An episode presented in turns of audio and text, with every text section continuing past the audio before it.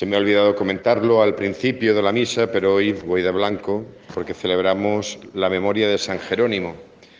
Y vale la pena, aunque sean dos o tres minutitos, hablar un poco de San Jerónimo, porque hay santos que son fundamentales para poder conocer la historia de la Iglesia y sobre todo para conocer la actualidad.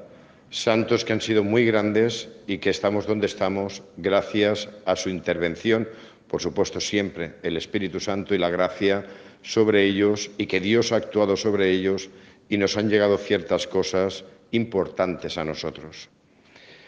Jerónimo es uno de los grandes y uno de los grandes teólogos del, cristianismo. Vivió a caballo entre el siglo V y el, el siglo VI. Él nació en el 427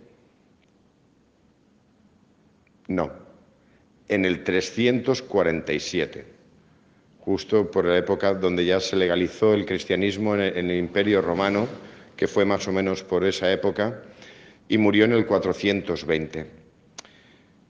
¿Qué tiene de particular Jerónimo? Él nació ya en una iglesia tranquila, una iglesia en paz, ya no habían persecuciones, y él, que no era cristiano, pues empezó con una vida en la búsqueda de la verdad, como, como también una vida muy parecida a la de San Agustín, hasta que al final se encontró con Cristo. Fue bautizado cuando él tenía 20 años por el, el Papa Liberio y ya se quedó en Roma. Él, nació alrededor de, Roma. Ya se quedó en Roma y allí, pues mm, después de un tiempo, se marchó a Antioquía. Él quería vivir de forma ascética, pero luego fue llamado otra vez a Roma por el Papa San Damaso y, entre otras cosas, Jerónimo era una persona, un gran estudioso, una persona tremendamente inteligente y el Papa San Damaso lo nombró su secretario. Hasta aquí, bien, una vida normal y estupendo. Lo que pasa es que precisamente por la inteligencia y por los estudios que tenía Jerónimo, el Papa San Damaso le hace un encargo, un encargo que es la empresa que, que no ha habido persona humana en este mundo que haya podido llevar adelante una empresa de tal magnitud como la llevó él solito. Le encargó nada más y nada menos que la traducción de la Biblia al latín. Esto nos puede parecer que no es una gran obra, pero es una gran obra. Estamos en el siglo IV y se funcionaba a nivel litúrgico con los textos en griego. Para que nos hagamos una idea, en la parte occidental del imperio, o dividamos el Mediterráneo por la mitad, la parte occidental está muy latinizada, pero en la parte oriental, es decir, a partir de los Balcanes, a partir de Grecia, y también eso incluía el norte de África, Egipto y todo Oriente, era eh, una zona griega, donde la lengua un poco vehicular era el griego. Hasta entonces se funcionaba a nivel litúrgico con la traducción que habían hecho los judíos del hebreo al griego del Antiguo Testamento y también porque el Nuevo Testamento, todo el Nuevo Testamento, los Evangelios, las cartas de San Pablo, todo estaba escrito en griego, menos una carta de San Pedro, que estaba ya en latín. Papa, Roma, latín, no teníamos una traducción latina para Occidente. Y le encarga eso, traducir toda la Biblia al latín. Tela. No habían ordenadores, todo se hacía a mano, la imprenta se inventó mil años después, todo a mano, y no solo que había que hacerlo a mano, porque traducir no se trata de pasar unas palabras a otras palabras.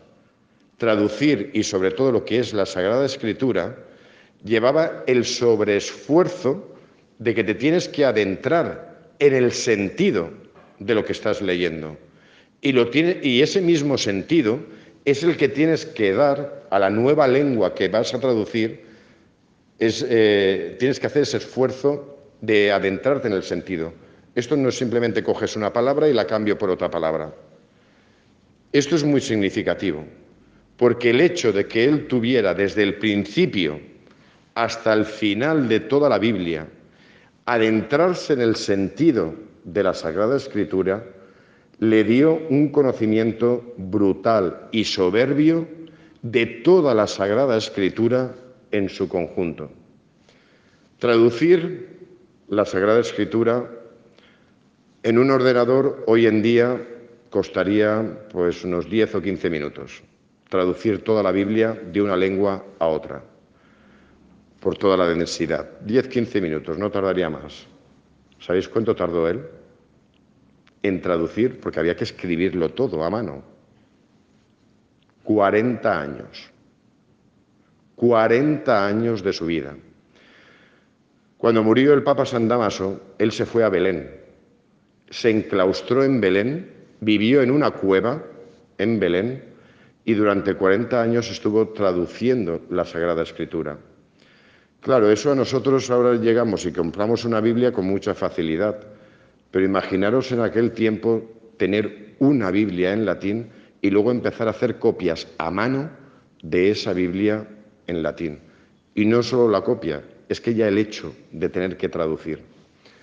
Por lo que comentaba de todo ese esfuerzo de adentrarse en el, en el significado y en el sentido de la Sagrada Escritura, mientras él iba traduciendo, también iba haciendo que es otra de las grandes joyas que todos los curas tenemos en nuestra biblioteca. En la biblioteca de, un, sacerdote no pueden faltar los comentarios a la Sagrada Escritura de San Jerónimo. Son esos grandes tesoros que tenemos todos los curas en, nuestra biblioteca, porque es soberbio. Porque el hecho de intentar traducir y adentrarte en el sentido le dio un conocimiento a nivel global de la Sagrada Escritura, donde él cogía un libro de la Sagrada Escritura y te lo conectaba con el resto de libros. Y al final, leyendo los comentarios, porque él no acabó, no había más vida y la vida no le daba para más. Pero tú lees un comentario de San Jerónimo y te lo conecta con toda la Sagrada Escritura. Es lo que os he dicho un montón de veces, que la Sagrada Escritura es como un gran puzzle, donde tienes un montón de piezas y lo hermoso es empezar a, colocar las piezas y ver que todas encajan y que todas tienen un sentido. Y desde la primera palabra del libro del Génesis hasta la última palabra del libro del Apocalipsis, todo está conectado. Poder tener esa visión de conjunto de la Sagrada Escritura es una visión brutal y soberbia. Fue el gran legado de San Jerónimo a la iglesia venidera y fijaros, 1500 años después, siguen siendo frescos y súper interesantes los comentarios de San Jerónimo a la Sagrada Escritura. Pero San Jerónimo, y ya me meto en las lecturas de hoy, San Jerónimo se dio cuenta de que a pesar de que por mucho que uno intente adentrarse en la Sagrada Escritura, el misterio es tan grande que desborda. Nunca llegaremos a conocer a Dios en su totalidad ni en la mil millonésima parte de lo que es Dios. Porque Dios no deja de ser un misterio, que es lo que hemos escuchado en el libro de Job, en la primera lectura. Dios se nos escapa y se nos escapa por todas partes. Que podemos conocerlo, sí, pero cuanto más lo conocemos, es el típico tópico, cuanto más lo conocemos, más nos damos cuenta de cuánto desconocemos de Él. Y cuanto más lees, cuanto más profundizas en la Sagrada Escritura, cuanto más sí que notas que sabes más, pero también lo que no sabes cada vez es más grande. No podemos abarcar a Dios, y por mucho que queramos.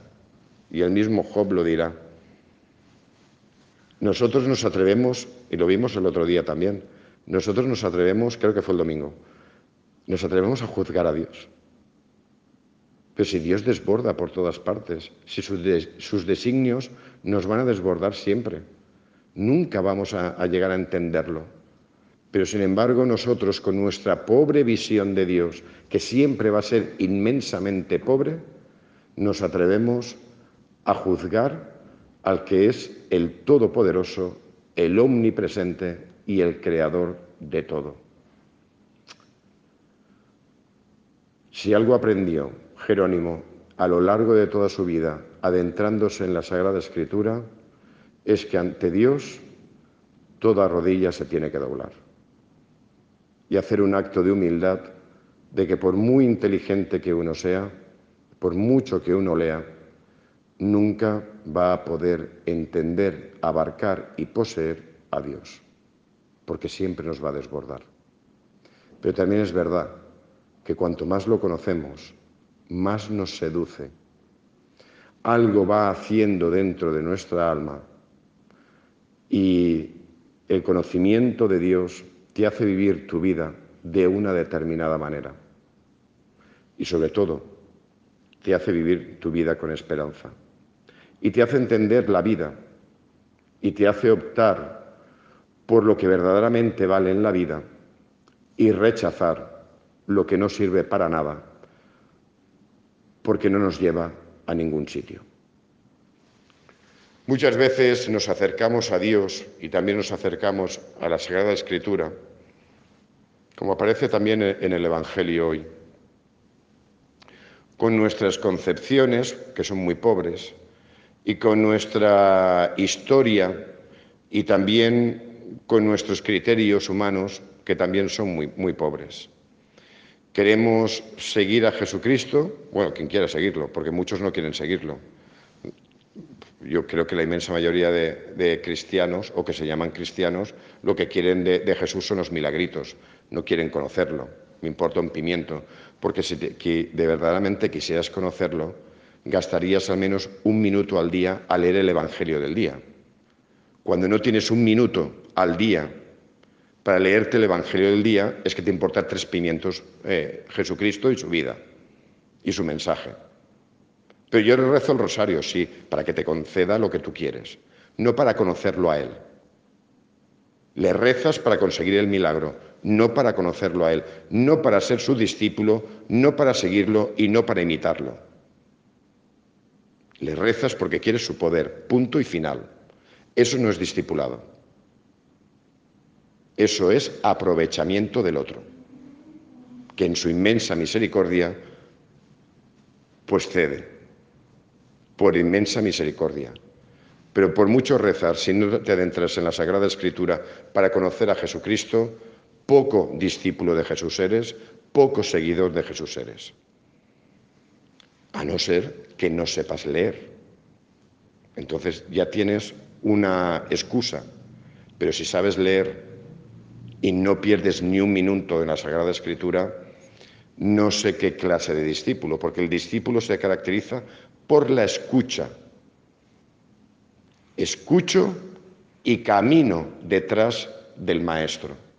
Si no escucho, no soy discípulo. Soy simplemente simpatizante, poco más. Que es un poco los que se van presentando delante de Jesús. Jesús tenía los doce. Habían otros que se consideraban discípulos porque lo escuchaban y seguían a Jesús. Pero habían otros muchos que querían todo. Yo quiero mi vida, pero tampoco quiero y acabo de aceptar lo que tú me dices. Sí, sí, yo te sigo, pero yo tengo mis proyectos de vida. Yo tengo que enterrar a mi padre, yo tengo que despedirme de mi gente, yo tengo que hacer cosas, yo tengo, yo tengo, yo tengo, yo tengo un proyecto. Y yo no voy a dejar ese proyecto por ti. Bueno, pues entonces no eres discípulo.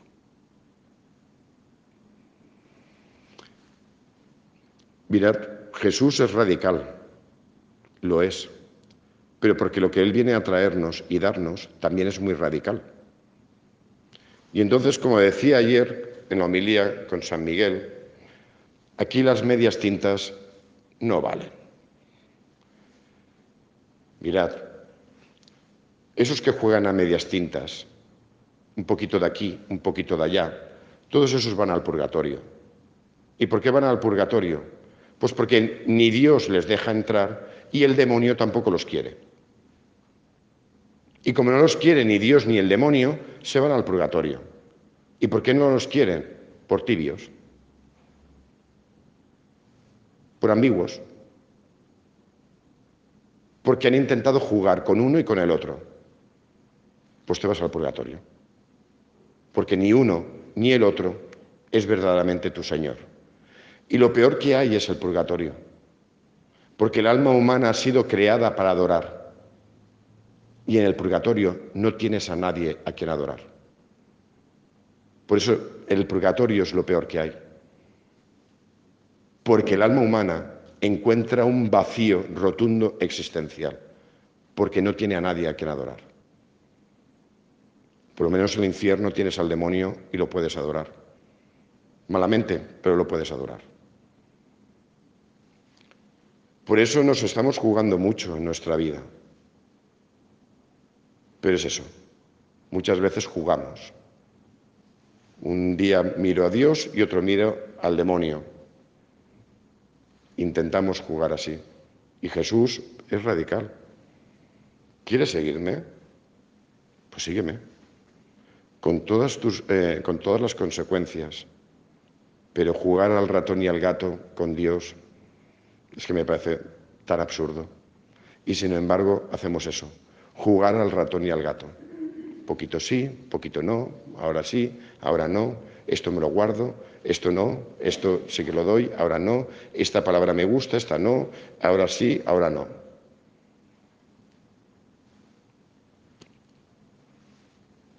Jesús lo advierte y lo dice con muchísima claridad, con muchísima claridad.